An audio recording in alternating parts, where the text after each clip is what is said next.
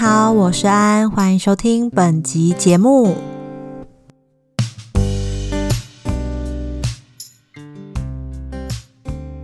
嗨，今天安你好，邀请到一位真的很会讲故事哎，怎么能没有没有？因为其实我们在要录音前，我们已经我已经听他说了好多个，很真的很像电影的故事。然后他的生命中也经历了好多。可能是好的或不好的故事。再换一次，乔轩，耶！你好，我是乔轩。我们刚刚很悲剧，而且这个 这个悲剧呢，居然因为我刚刚在来录音的这个地方，我其实是听着就是呃曾宝仪的人生藏宝图的 podcast，就是他跟李心洁录音的那一集。然后呢，他们也正在说，就是录了三十分钟，然后不小心把档案删掉的惨案，居然就在刚刚。我 我们录音现场也同样发生，我也是不小心误把 录好的音档删掉，所以要重新开场一次。对，然后再介绍一次，就是为什么会和乔轩成为朋友，然后甚至邀请他来录音呢？是因为在去年的时候，我鼓起勇气，然后也很幸运的，呃，参加到了一个由高雄文化局办的一个编剧的课程，然后它是一个为期半年，每个礼拜六。我们花了，我们每天每一周花六个五个小时的相处的一个编剧班。那乔轩也是其中的一个学员之一。刚刚有说到嘛，我印象很深的就是你的第一个故事，就让我在台下就是哭。虽然不是你讲，是那时候老师就念，因为第一堂课嘛，老师要念出大家甄选的故事。然后乔轩的故事呢，是关于一个女孩。然后他和他从国外回来的妈妈相处一整天的故事。那这个故事呢，很小，很小，它就是对啊，就是一个女孩跟妈妈相处一天，然后在游乐园玩的故事嘛。对对，然后但他却很揪，很揪心，所以我今天也想要用这个故事呢，先来想要请乔乔轩在在。跟我聊一下，就是为什么当初会想要用这个故事来报名编剧班，然后再跟我们分享一下这个故事。为什么当初会想写？当初其实我因为我自己并不是从来没有写过，就是在这之前你没有写过任何的。对，就是呃，我很喜欢看电影，然后很喜欢看一些短片啊，或者是一些国外的一些，不管是电影或者是纪录片，我都很喜欢。对，那我很喜欢的东西是真实的。嗯，然后那个时候我就是看到，就是这个，就是编剧，就编剧编剧编剧班老师他们可能就是要挑选三十个名额嘛，嗯，对，然后我就想说，那我就来偷偷看好了，我也不知道到底能不能，对，那于是我我那个时候剩下不到二十小时，我就想说，那我们就要写一个小故事，嗯，那想我就想说我要写什么小故事，想一想还是写自己的故事是最。最快的嘛，因为到不到二十小时，无无法编出一个故事，我就写一个真实的故事。那其实这个故事很简单啊，它讲的就是一个那个国小三年级的小女孩，然后有一天她呃，她就是因为学校有一个美术比赛，然后她得到一个小小的奖，就是佳作。嗯，那其实不是什么很了不起的东西，但是因为这个奖项，它会在学校的美术教室就是展展出嘛，那刚好。嗯，那几天妈妈要带着日本的家人回来台湾。嗯，那为什么会是日本的家人？就是说，我的妈妈呢，她嫁去日本，然后她跟日本呃日本人的继父爸爸生了一个女儿，然后他们在日本生活。而我的话，就是直接在台湾，呃，可能跟亲戚住啊，或者是跟不同的阿姨啊、叔叔住在一起。对，嗯，那对我来说，妈妈。好像是一个很熟悉又很陌生的一个故事。嗯，对，因为我我可以跟别人说，大大家都我妈妈，我也有妈妈，但是我的妈妈不在我们身边。嗯，对。那其实他是在讲一个女孩子，她看着她的妈妈抱着襁褓中的新生的婴儿，然后跟着她的日本的先生，然后因为日是日本人嘛，那以前的那个年代呢，如果有外国人到台湾来。通常大家都会很欢迎，热烈欢欢迎。对对。那我的小学也是这样的，也是这样子，就是学校会有什么呃训导室主任啊，然后甚至校长都会出来迎接这个日本爸爸。那那个时候的我觉得很光荣，就哎、对我的妈妈是从日本回来的。对对，那但是我又觉得那个时候有，我又有一个感觉，就是我又跳回，好像我是一个很远的人，我就是远远的在观察，在看着妈妈跟她的家人，嗯。在就是在热烈的在跟老师聊天，嗯，然后像一个旁观者一样。对，然后那个时候其实我内心其实蛮复杂的，对，嗯，你把那时候小学三年级复杂的情感，你记到了现在，过了十几十多年，对，然后变成一个小小的故事，然后这个小小的故事带你进来了这个班编剧班。对，其实我我觉得我们好像每一个人都带着一些创伤、伤痛，然后希望这个伤痛能够转化成什么，然后于是我们进来了这个编剧班。你之后会想要继续发、继续写完这个故事吗？因为你后来其实换故事了。因为其实我的故事是一个小女孩的故事嘛，对然后老师有跟我说，像这样的故事，它可能做成短片是 OK，但是如果是因为我们进来学的就是先学电影长片，嗯。对，它场次可能会有六十场以上，嗯。对，那小女孩她可能比较不会有行行动上面的，嗯。可能做一些什么行为，然后导让整个故事变得很有对。很有故事性，所以她可能比较适合做一个类似像小短片嗯。的这样的规格。但我觉得很妙是，这个小女孩，她她带着你进入了这个编剧的世界，就是对，就是十几年前的那个嗯小女孩，然后她带你进来这里，就是觉得，嗯，你知道我，我刚刚突然想到一个，我我也是那时候国小的故事，嗯，就是我在小小六吗？小五、小六的时候，也是那时候都要写作文，对，然后写我的妈妈，类似这种那种题目嘛。然后我印象很深，我那时候也是写一写，然后好像获得了什么什么奖，忘记了。然后呢，就是要要朗读这样子，然后在朗读比赛前，可能就要先在班上同学们的的面前，然后先先练习朗读给大家这样，然后可能就在讲说，哦我的妈妈就是她，呃，是一个职业职业妇女啊，然后然后但她还是很辛苦的照顾我啊，什么之类的。他们印象好深刻，那时候的班导师就在旁边说了一句话说，啊，谁的妈妈不是这样？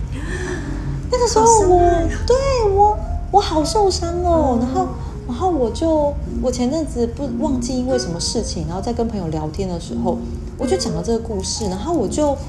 我就哭了，然后我就觉得原来这个小女孩其实一直住在我心里，她没有出来，对，我很想要回去救当时的那个小女孩，跟她说没事，你很好，这样子。你因为在我的那个心里，原来那个小女孩一直留在当时的那个教室前面的那个讲台上面，没有出来。好可怕，好像幽魂一样。对，她还在心里这样子，所以，所以我们内心都有一个小女孩，只是看她要。她要怎么带你去哪里，或怎么长这样子？比如说，我也是到了十十多年后，我才发现原来她一直留在原地，她没有出来。可是你的小女孩带你走到了编剧班。对，我只是刚刚在听你讲小女孩的时候，我突然想起我的小女孩。大家其实内心都有一个小女孩，对，只是就只是有没有被看见，然后你看见了你的小女孩，然后你把，你把你小女孩可能当时没有说出口的心情，或没有办法表现出来的情绪，然后变成了一个小剧本、小故事。对，你什么时候意识到说你可以，你可以试着用写这件事情来来抒发？因为其实你的儿子他其实现在也在当就是电影电影演员嘛，而且得了很多奖，然后对也在这条路上走。得一个奖，有入围，但是就是得一个奖。对你这几年其实也陪着他在片场对拍片啊，认识很多导演啊、制片什么的，但是你却是到去年才开始真的想要写。因为我我可能想说，其实我并没有说想要当什么厉害的编剧，我并没有那么崇高的想法。我我的想法是，我觉得如果我今天，因为呃，我陪着儿子拍片，其实也也五六年了，然后我觉得其实真的一个好的剧本可以带带导演带呃演员到一个很棒的地方。嗯对对。那我觉得说，如果今天我可以拥有筛选好剧本的能力，其实也不错啊。啊，你当初是是站在一个想要筛选好剧本的，对，至少我要看得懂这个剧本怎么样。对对，因为我觉得如果我今天是什么都接，那其实我觉得，其实因为我儿子他拍片的重点并不是说哦，我想要希望他可以演到很厉害的角色什么，其实他就是在享受他当演员的过程。嗯，对，嗯。但是我们也会希望说，这个如果你今天是身为演员，对。哦，不要说我想要变大红，但是至少你可被看到。对。对啊，对，那被看到的前提之前提就是有一个好剧本，我觉得是这样。不要所谓的好剧本，并不是说哦一定要得奖，对而是我觉得他的情感有没有很真诚。嗯对，我觉得是这样子。你的起心动念是这样，然后进来编剧班应该完全不是这么一回事吧？就真的开始写故事以后，你已经就是当然还是有，就是我们在编剧班学习，老师可能跟我们分享，比如说三幕剧啦，或者是编剧的一些技巧。可是我觉得我们进来之后最大的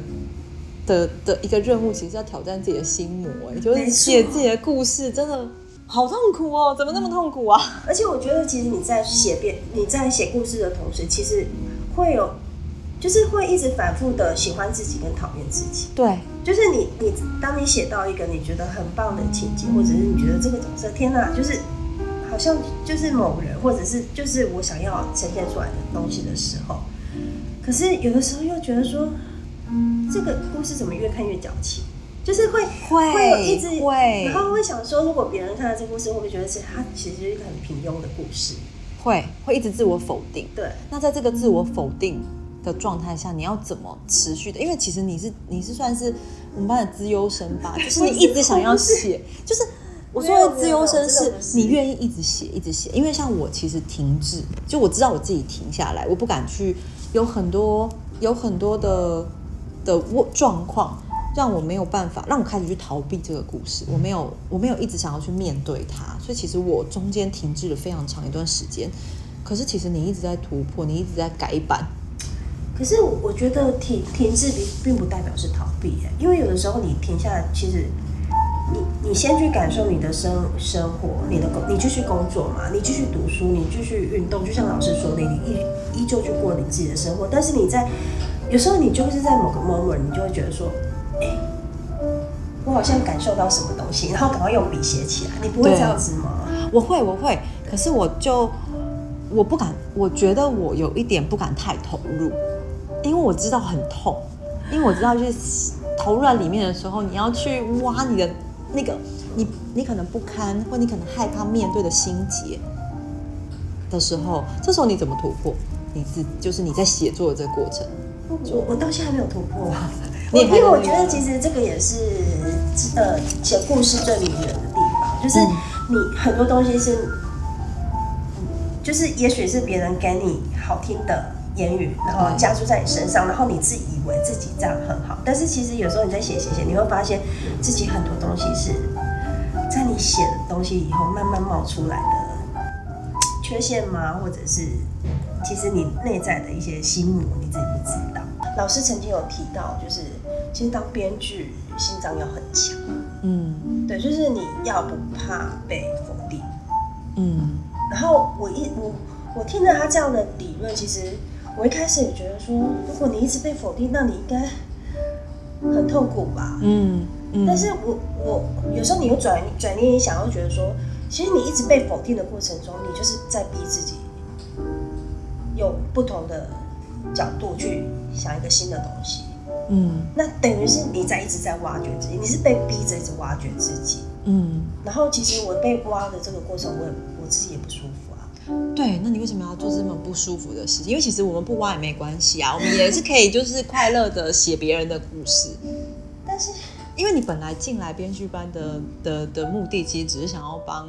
帮儿子就筛选对，剧本这样子，可是你最后却自己跳进来这个坑，然后愿意承受的这一切不舒服，然后来面对自己可能本来不想要再想起嘛，或不想要跟别人说的，应该是说，其实我对自己其实没有很有自信。我我对自己没有自信的原因，是因为可能从小家庭给我的，呃，怎么讲，让我觉得我我自己就是一个不是很重要的人。可是我我我进到这边去，然后我觉得大家都好棒棒，好棒好安安，就是我觉得你是一个很棒的，呃，也是就是很会帮忙，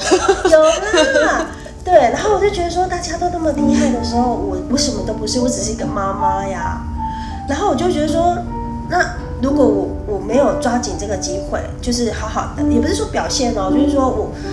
我要我想要试试看自己可以到什么样的程度，我。我有一个感觉，就是我想要，我想要看看我听众的反应，就是我把故事写出来，你们觉得怎么样？然后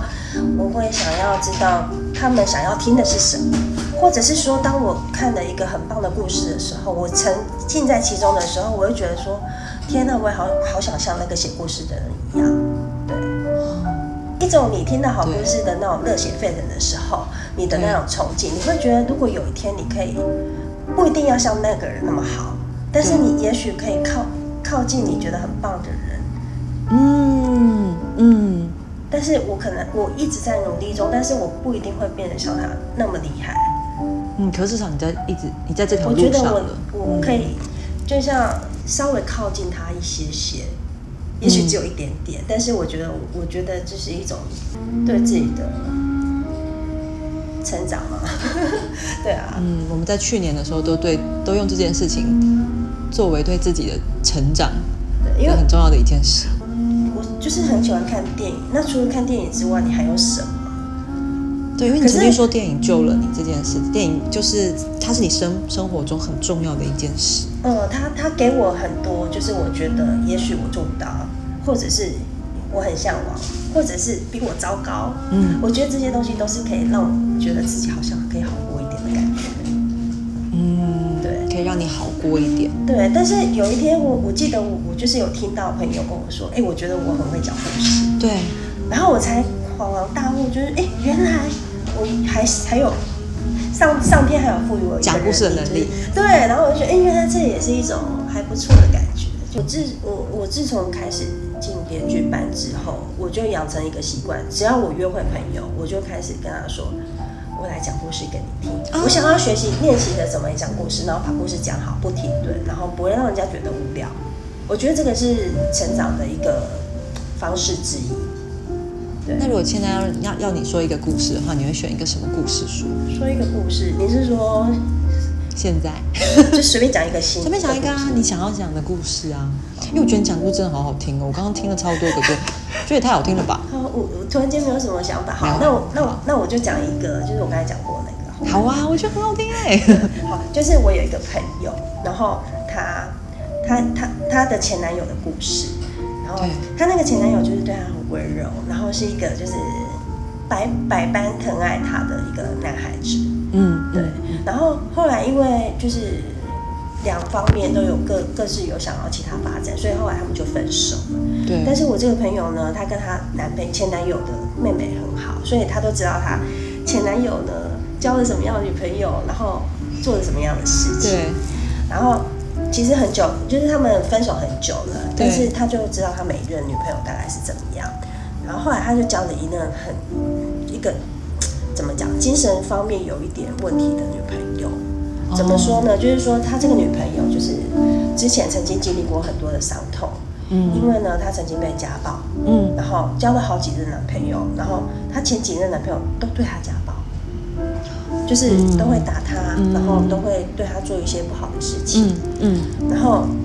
好，这个男这个女孩子后来我叫她小小芬好了，小芬现在就跟这个她的前男友在一起，对对。结果呢？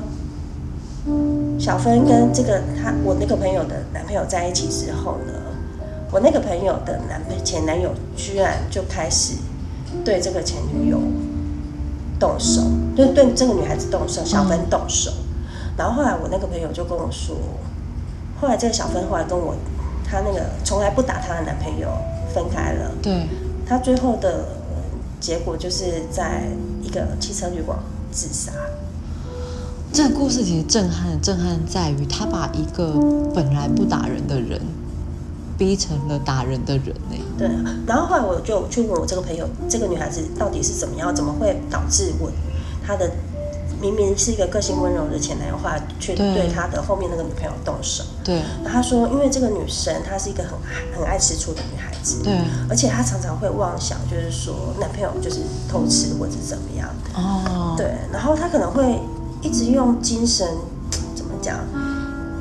那个有点类似像精神虐虐待，就是会跟他说，我觉得我你不爱我，我觉得你在外你是不是在外面偷吃，对，你是偷对吃，，然后我我朋友跟我说，她那个男朋友就跟她说，我没有投资，我很爱你，我对你真的是很真心的。但是呢，那个女生就会一直幻想对方一直对她，就是做出背叛她的事情，对，然后每天用这样的疲劳轰炸，哇，对，然后他还会跟她说，你你如就是怎样，你如果听不下去我讲的话，你就打我啊，你打我啊。然后，到最后，我那个朋友的前男友是真的打下打打下去，他真的就是，我觉得有时候就是一个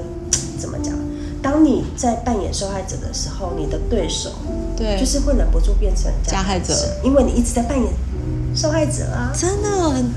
记不得，就是等于他好不容易遇到一个不打他的人，结果最后这个不打他的人也变成打他的人，对，所以我听到这个故事的时候，因为他的结他的结果其实很不好，就是因为那女孩子后来她跟这个男生分手了之后，她又去交了下一任男朋友，可能这下一任男朋友跟她的感情问题，也许她自己过不去，嗯后来她就是用。就是自自我了断这样子，我会觉得，哎、这个女孩子她到底经历了什么？为什么她的每一任男朋友都，也许本来是不打人，后来就变得开始对她动手。嗯，我一直在想，其实像这种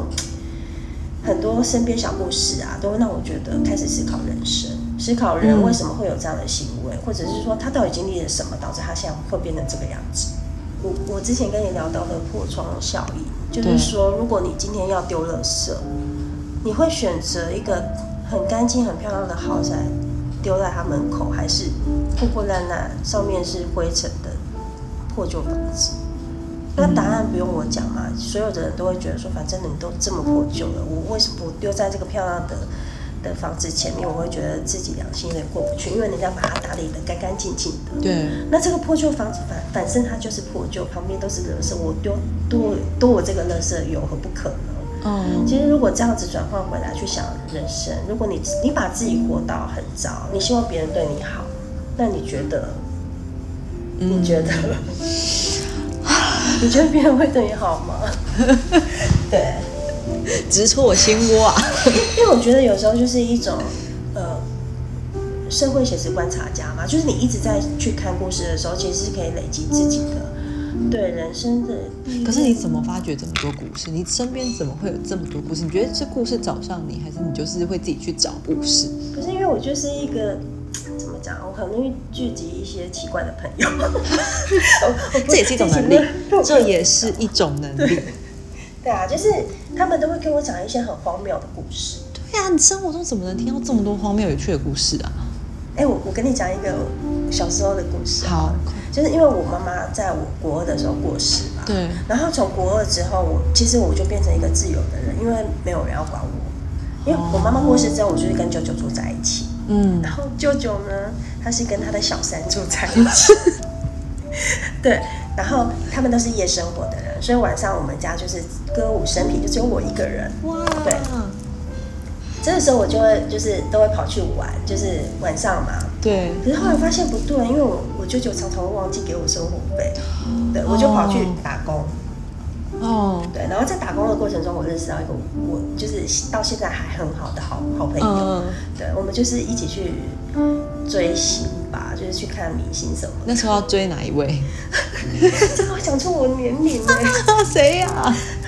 那个孙耀辉。等一下我笑的太你你你有听过吗我当然有，没差多少好吗？就是那个年代，然后现在你该不会还有买那种以前十块要互背的那种明星有？有有有有凤山大学城。好我哦以前我以前住凤山，然后就是我其实我是在那边认识我这个好朋友，哦，然后我现在要讲我这好朋友，他他的父母亲就是很也是很早就过世，对。然后我认识他那个时候刚好他他奶奶也过世了，对，所以他们家只剩下小孩，嗯，然后那个时候我后来就跑去搬去他家住，哦，然后因为他父母留给他的房子是一就是一个就是其实他是两间连在一起，对，对，然后他们其实住后面那一间，然后转角那一间他们租给一个色情按摩院吧，哇，对，然后呢，妙好妙，对，然后我跟他，我跟我那个好朋友是住在就是就是后面那一间嘛。对。但是因为它是连通在一起的，然后我们那个房子，它因为以前的房子，它因为是同一个同一个住住宅，虽然是两间不同，它中间有打一个墙，然后有做一个木门。对，对。那那个时候因为不想要再花钱装潢什么，就所以就用一个衣柜啊，把那个木门挡挡起来。对，然后可是我就是跟跟我那个朋友住在那个房间嘛，常常就是晚上的时候会听到那种咿咿啊啊的声音，嗯。对，就是隔壁他们在做那个色情按摩院在就是按摩的声音这样子。对，然后呢透过那个那个衣柜的木的声音，然后就这样好像放大这样传了进来，对，对。然后我其实因为我们那个时候虽然还很年轻，但是也见怪不怪，就觉得说啊，反正就是隔壁是在做那一种事的的那种按摩对。你那时候就已经知道这这是怎么一回事了吗。知道啊，那时候已经高中了啊。哦，对，然后有一天呢，呃，这这件事情是发生在我朋友身上，但是我觉得会非常荒谬啊，对就很好笑。就是他就有一天，他中午就是在在房间里面休息，都，是家里租给一个隔壁按摩对隔壁租给按摩院，对其实你就已经够荒谬了对，很荒谬，而且他会透过那个木门啊，就对放大哦，就是那种呻吟的声音啊，然后有一些低调的完全不隔音，那个年代不隔音对的。啊，很酷。然后有一次，就是他在房间里面休息，对，他在然后下午的时候吧，然后他在睡觉，然后就突然间听到乒乒乓乓的声音，好像发生什么事情。他想说是不是隔壁的人可能有争风吃吃醋什么在斗殴，对，就突然间哦，就有听到撞击木头的声音，然后从他们家的衣柜，他房间的衣柜钻出一个人，然后他那个时候穿着就是一件 T 恤，然后没有穿内衣。太荒谬了，对，就是他，他因为在自己家里，所以就穿的很简陋嘛，他就穿了一个大 T 恤，然后从他的衣柜钻出一个人，对，然后这个人还是警察，然后 钻出一个警察，然后后来又钻出一个警察，钻出了三四个警察，然后那个警察指着他跟他说不准动，然后说身份证拿出来，然后他就吓到，他想说，可是他现在那个。衣衫不整啊！他说等等一下，你们可不可以先让我穿衣服？是你朋友你朋友我朋友朋友发生的事，我觉得很荒谬。然后他就说，呃，身份证压在那个租书店，因为他以前都会去租漫画。完了更更误会更误会警。察不相信，警察说你身对你是不是越南来的？你身份证拿出来，没有身份证，我现在要给你就是，反正就是就拘留带走这样子，也不是拘留，他们就是要反正就是要对他做一些不好的事情。然后旁边还有一个警察是拿着那个就是有那个 V 八嘛，对就是在还在那边收证啊，还在那边录哦。就后来才知道为什么会从那边走出警察，是因为警察查获了隔壁的对这间按摩院，然后就看到那个门呢、想说那个门怎么打不开、啊？天后来他们就用那一种把它打破，然后从衣柜里面钻出来。好荒谬！从衣柜出来三个警察，这是什么画对面？对对对，然后就觉得，天哪，这故事也太荒谬了，这片也太好看了吧！很好看了这。个这个场景只会发生在剧场，可能你知道就设计什么机关啊，然后对从对，因为我以前看过一个荒谬的剧，然后可能就是因为它本来就是一个荒诞喜剧，所以妈妈们或者是外面来的人，他们可能是从一那个厨具里面跑出来，或者什么跑出来这样。可是真实生活中居然会发生警我察发誓这是真的，而且警察还不相信他不是，就是他说他只是他等于是房东，房东嘛，对。那个他以为他们也是来，而且有各种，比如说他刚好穿着很清凉，然后他刚好身份证压在租书店，就是一连串的刚好哎、虽然老师只准我们在故事里面用一次，就是刚好或一次，但是生活中就是这么有机会发生很多次刚好对，我的荒荒谬，就是我。身身边都有很多这种荒谬的事情，然后我就觉得哇塞，这这个故事如果把它拿放在电影，其实它是一个超好看哎、对啊，对啊，你根本就信手拈来就是一个电影、啊，不是，那是我朋友信手拈来发生一些荒谬的事，我对啊。就把它放在我的心里面，然后偶尔就是会把它它就是你的很多素材哎、嘲你内心笑一番。你内心超多素材、欸，对对对，天哪！可是可是那一就是人生中很多故事的人，嗯。是不是相较之下，你会觉得你很辛苦吗？不会啊，因为有时候你，其实我刚才跟你讲的那个故事，它乍看之下是喜剧，对对？其实它是一个悲剧。乍乍看之下好像很好笑，但是其实这笑一笑就哭了。对，但是你你仔细去看这件事，你会觉得就是他拉出很多问题啊，就是对，就是嗯这个故事其实它背后其实蛮难过的，嗯，是一个女孩子她不知道怎么，面对，而且对啊，警察出来说她是一个人在面对这些，所以有时候你去看很多的喜剧，其实你你把它分析，它很多都是悲剧，嗯只是他用喜剧来包装。嗯那我就是这就是我佩服那些编剧，他们为什么可以把很多值得我们思考的东西变成一个很丰富、很精彩的故事。嗯，对。可是我觉得你也要很佩服你自己，因为我刚刚就问你说，我说你觉得你生命中发生了这么多可能发生在你身上的故事，你会觉得很辛苦吗？可是你直觉跟我说不会耶，然后你又可以把这么多看起来很难过的事情，然后把它讲的这么的有趣，然后你也不觉得你现在走过来，你也不觉得辛苦，嗯，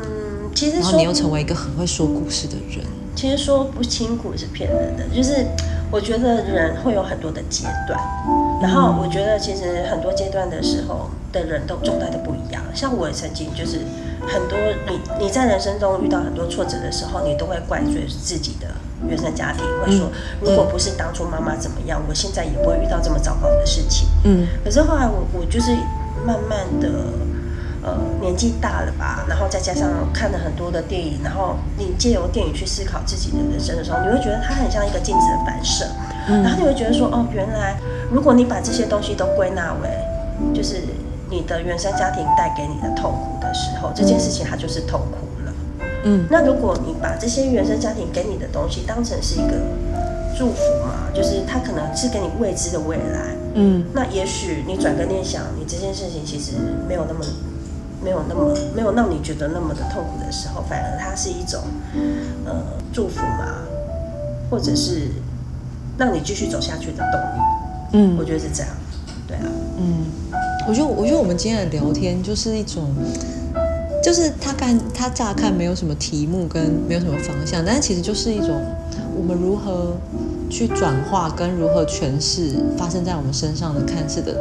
创伤伤痛。就像我当时进入编剧班，我可能也是带着伤痛来，对，嗯，然后你可能也是当时的那个小三的小女孩，对。带着你走进这个教室，然后就这些伤痛好像作为我们的一种燃料吗？对，就像老师说的啊，就是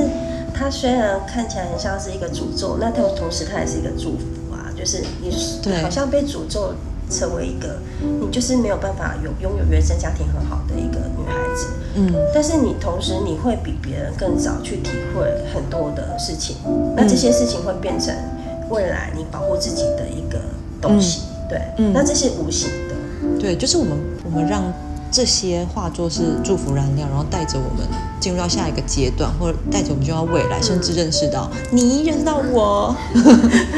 对，而且我觉得，如果今天，呃，比如说听众听了故事之后跑来跟你说，我觉得很有共鸣。我觉得，我觉得这才是，嗯，我要让大家觉得，就是其实不是只有我这么糟糕，呃，就是不是只有你觉得不是只有你觉得很孤单，不是只有你遇到这件事情。对，上次你说你说了一句话，我们上次见面的时候你说，至少我要让自己写完这个故事。嗯嗯嗯，我觉得这个决心跟这个承诺，我有被你感染到哎、我回去的时候有想说，好，那我要，我至少也要让自己就是不能永远只停留在那五百字大纲或一千五百字大纲，对，至少我要让它是可以再往前走一点点。就是你不嗯管你未来它长出来会是什么样的植物，至少我要看到它长出来，嗯，就算很丑，它也是我的宝贝啊，对不对？对，每个每个作品都是创作者的宝贝。可是就算很丑，也会有欣赏它的人。对，但是我其实我觉得，不管别人觉得怎么样啊，我我至少我自己要爱我自己的作品。嗯，对，但是我我觉得我其实老实说还蛮心虚，是我到现在我还都还没有真的爱自己的作品。我也是。对，因为我都对我自己的作品有一个问号。那会不会我们就带着这种问号，才可以继续往前走？可能吧，就是要像老师说的，如果你今天真的，你真的懂了自己的，就是你你终于找到那个疑惑的时候，那个为什么的时候，嗯你其实并不是狂喜或者是嗯，呃很大的情绪，而是感到平静。嗯我觉得其实我们大家都追求那一种啊，原来是这样的平静。对，原来是这样啊。这集要先到这边，先告一个段落。很开心能够认识像乔轩这样一位很有故事，而且也很会说故事的朋友。关于乔轩的故事，绝对不是只有一集就可以说得完的。更多精彩的内容，也请持续关注安安你好。如果可以的话，也请给我五星好评，或者是关注安安你好的 IG。那我们就下次见喽，拜拜。